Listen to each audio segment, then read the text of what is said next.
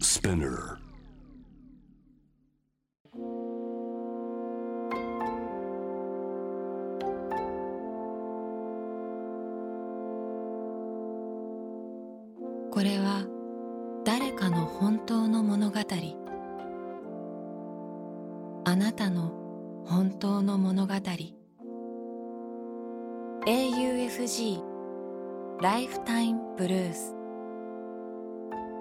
This program is brought to you by au フィナンシャルグループ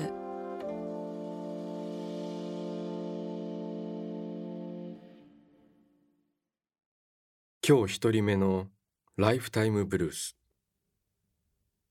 1970年兵庫県神戸市生まれ。西宮に暮らし会社に勤める彼の本当の物語。屋台のチャーハン。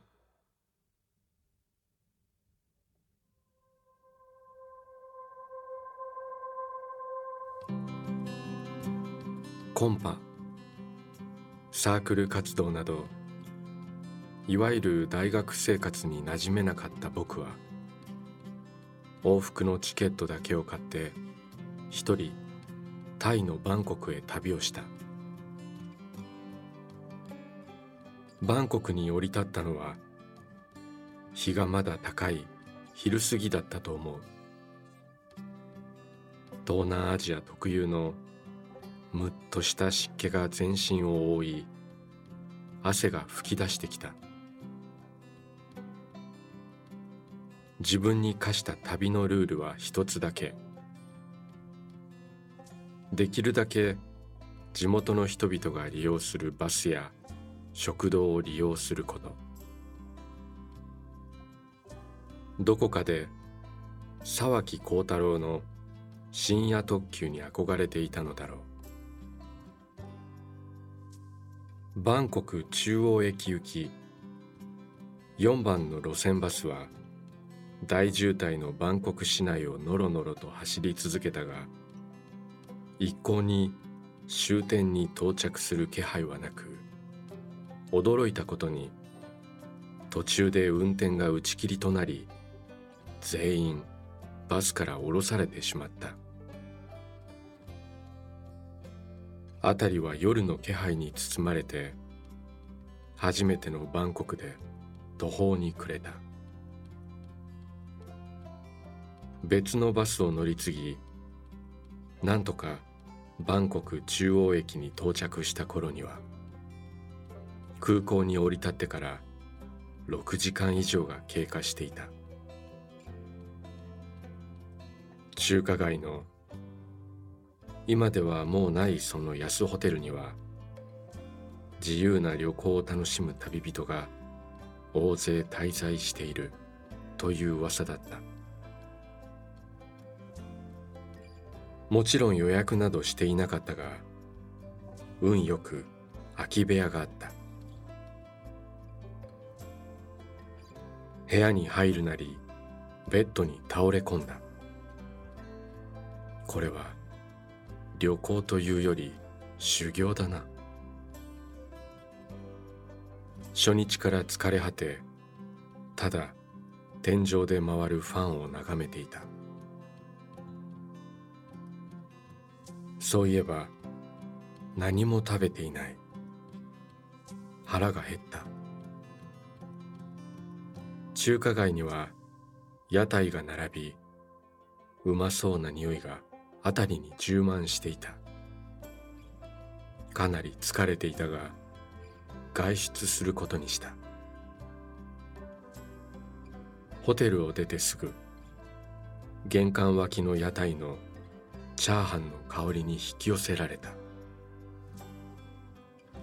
おばさんが料理し若い女性が手伝っていた。若い彼女は僕と目が合うとアロイと言った。アロイそれはタイ語で美味しいを意味する言葉だ。その声に導かれるようにして僕は席に着いた。チャーハンは絶品だった。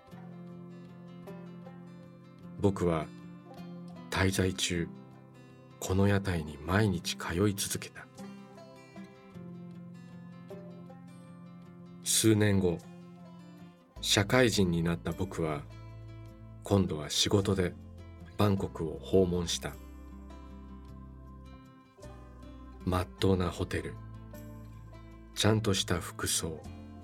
移動はタクシー。旅行スタイルは変わったがあの屋台にはどうしても行きたかった。同行していた会社の同僚がタイ語を勉強していたので彼にタイ語で手紙を書いてもらった。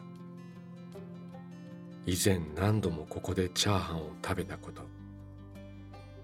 そのチャーハンが世界一おいしいと思っていることなどなど。屋台はまだあった。だがおばさんもあの若い彼女もいなかった。別の女性が作って出してくれたのはあの時と全く同じチャーハンだった。もしかしたらこの女性はあの時の若い女性なのか。傍らには小学生くらいの男の子が遊んでいた。とにかく手紙をその女性に渡した。彼女は怪げそうな表情だ。彼女が何か言いそれを隣にいた同僚が通訳してくれた。私は華僑なのでタイ語は読めません。手紙の内容を口頭で説明した。その彼女はあの時料理をしていたおばさんの娘だった。彼女はチャーハンを褒めてくれてありがとうと嬉しそうに言った。母はタイ語を読めるのでこの手紙渡しておきます。大学時代この屋台が僕に新しい世界への扉を開いてくれた。あの頃自分の殻に閉じこもっていた僕に違うチャンスをくれた。一人の旅が自分は変われるということを教えてくれた。この屋台とあのチャーハンが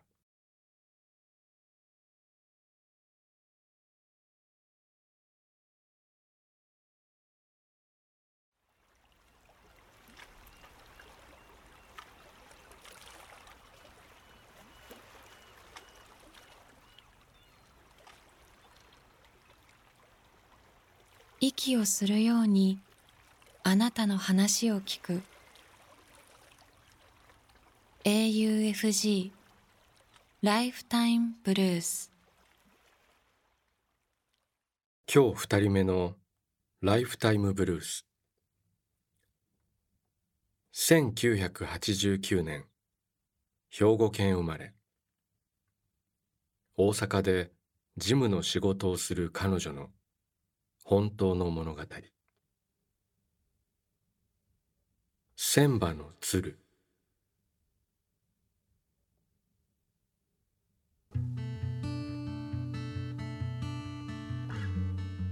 百と百。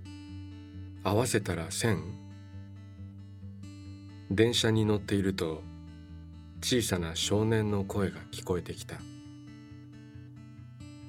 大人の男性の声がうん？200と答えた。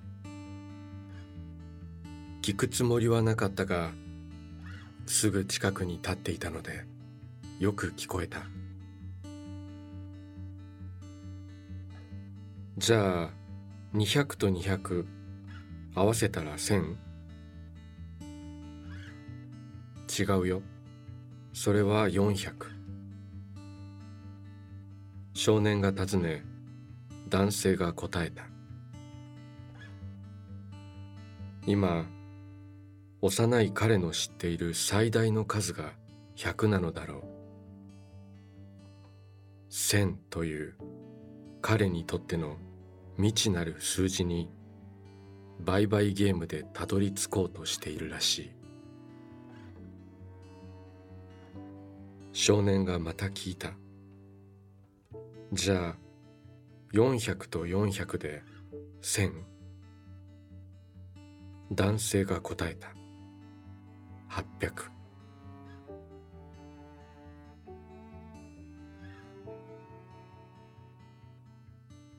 あと一度じゃあと言って聞けば線を越えられたはずだが少年はそこで飽きてしまったのか。あるいは千という数字があまりに途方もなく思えてついに諦めてしまったのか。彼の売買ゲームはそこで終わった。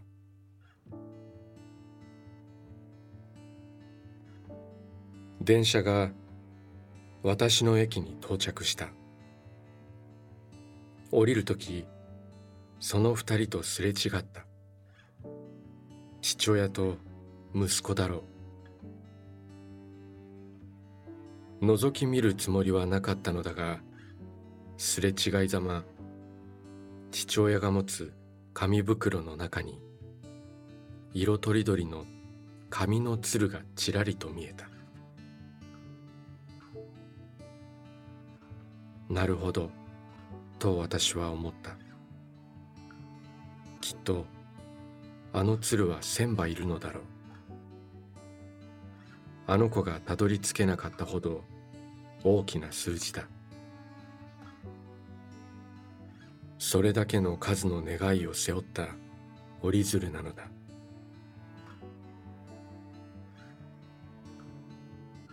あの父と息子の願いは届いただろうか。今も時々思い出す。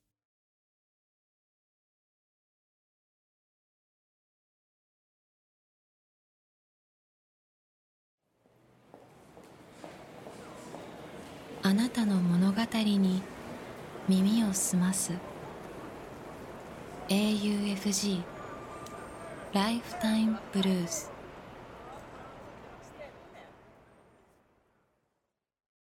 今日三人目のライフタイムブルース1996年。東京都三鷹市生まれ。カナダ。ユーコン準州の村に暮らす彼の本当の物語。自由。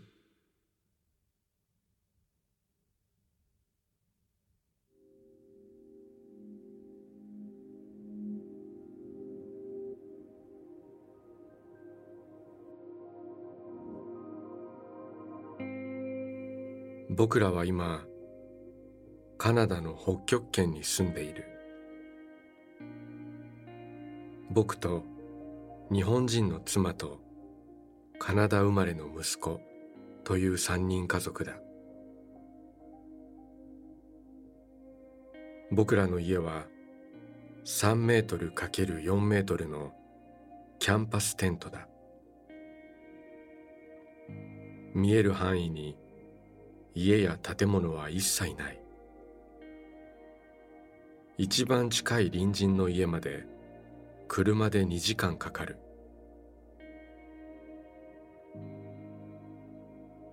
僕の一日は朝4時に起床し新しい日に感謝することから始まる。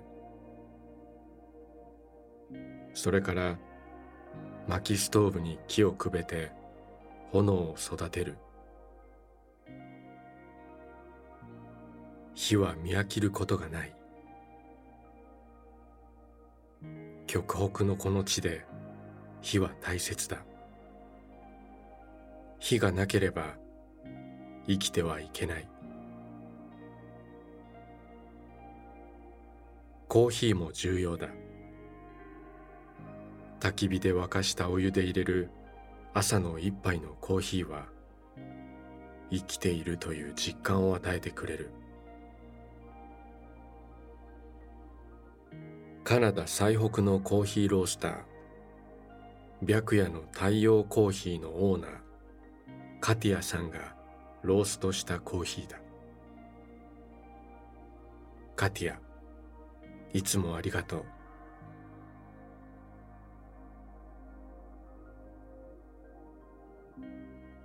昨年の夏僕と妻はここへやってきた。その時妻のお腹はもう大きかった。秋妻は風呂の中で子供を産んだ。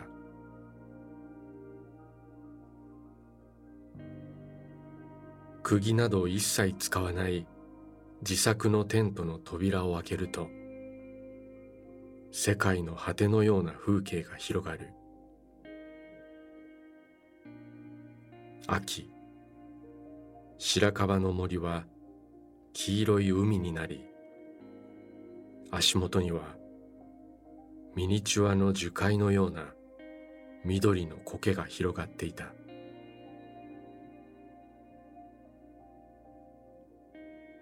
ここでは何をしてもそして何もしなくても自由だ。自分たちで木を切りその木で道具を作り手作りした道具を使ってまた何かを作るという単純な作業が僕を喜びで満たしてくれる。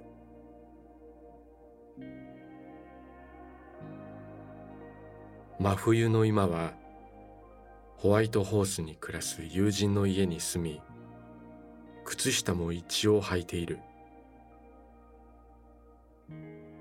東京にいる時も世界を旅している間も僕は基本的にずっと裸足でいた。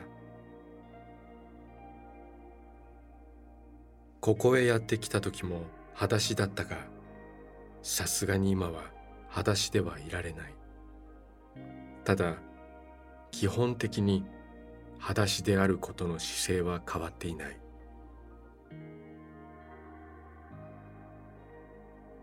18歳の時アルバイトで貯めた80万円を持って旅に出て7年間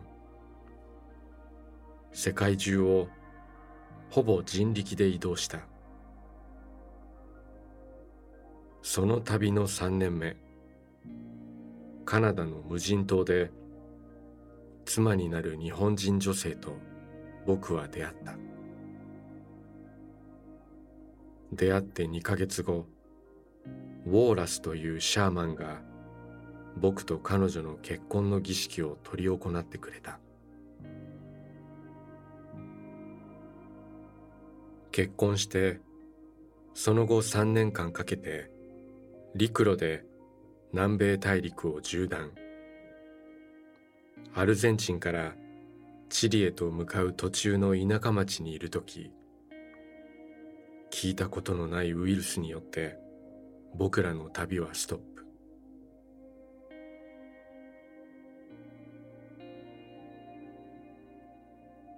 2ヶ月後一度日本へ戻り自転車で日本を一周してから再び太平洋を越えずっと心の中にあったカナダ極北の荒野へとやってきた。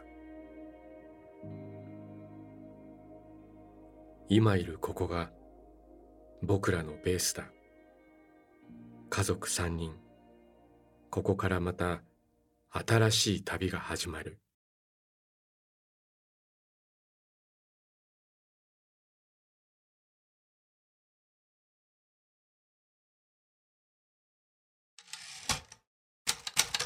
「AUFG ライフタイムブルース」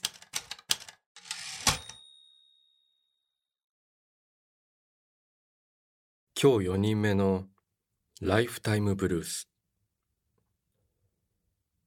1963年東京と生まれ。品川で福祉の仕事をする彼の本当の物語。妻の香り。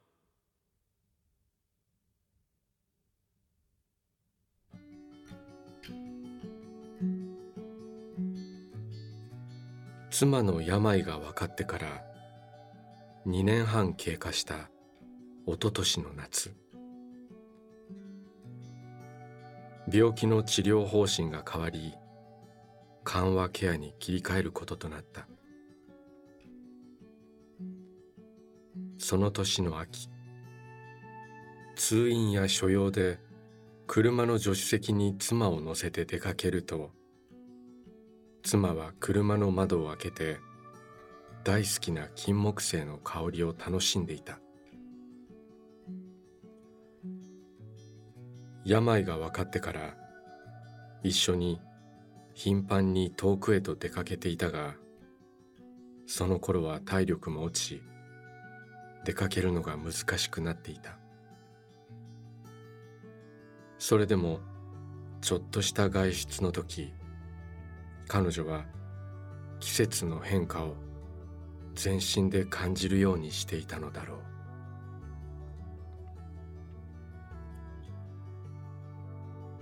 また一月経った頃一緒に車で出かけた時金木犀の香りに妻と同時に気がついた。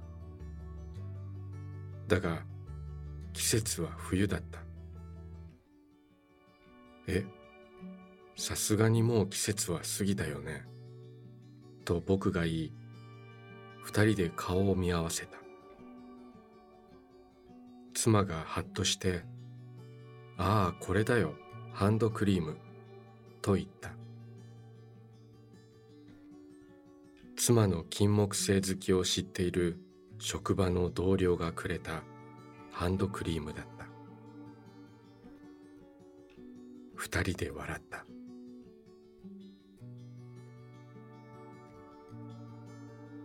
最後は家で過ごすと二人で決めていた昨年の3月。自宅のベッドの上で彼女は言った。言葉はもう声にはならなかったが口の動きで分かった。妻は何度もありがとうと繰り返しそして息を引き取った。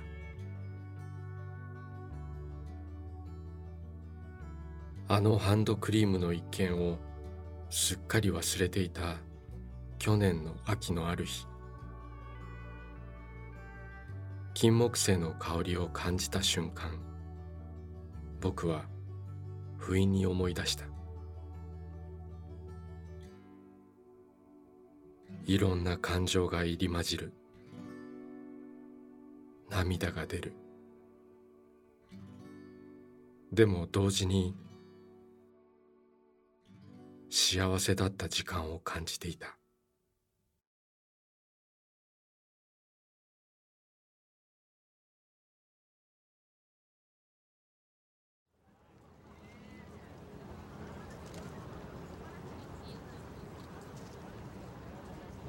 AUFG ライフタイムブルース」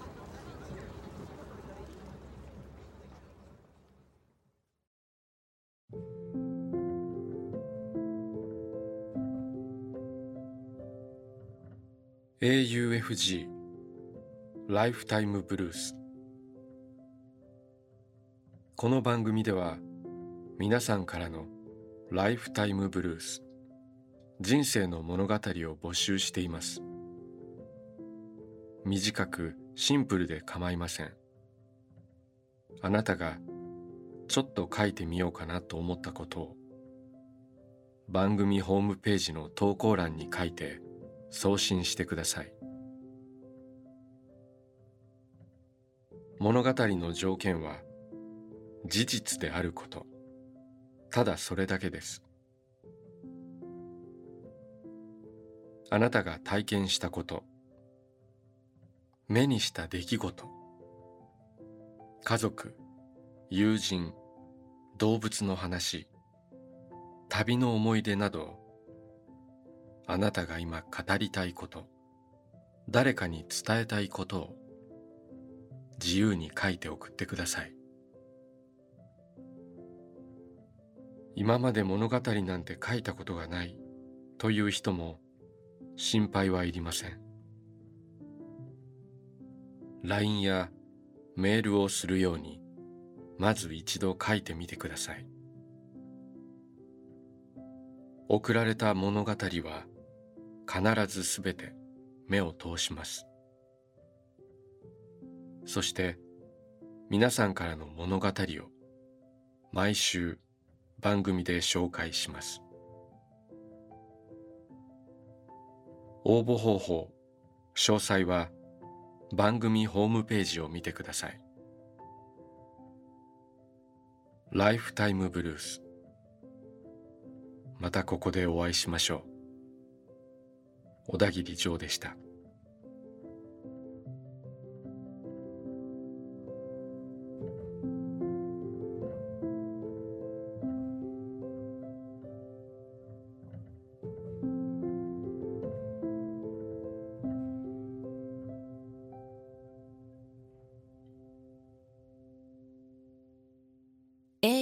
FG Lifetime Blues This program was brought to you by au Financial Group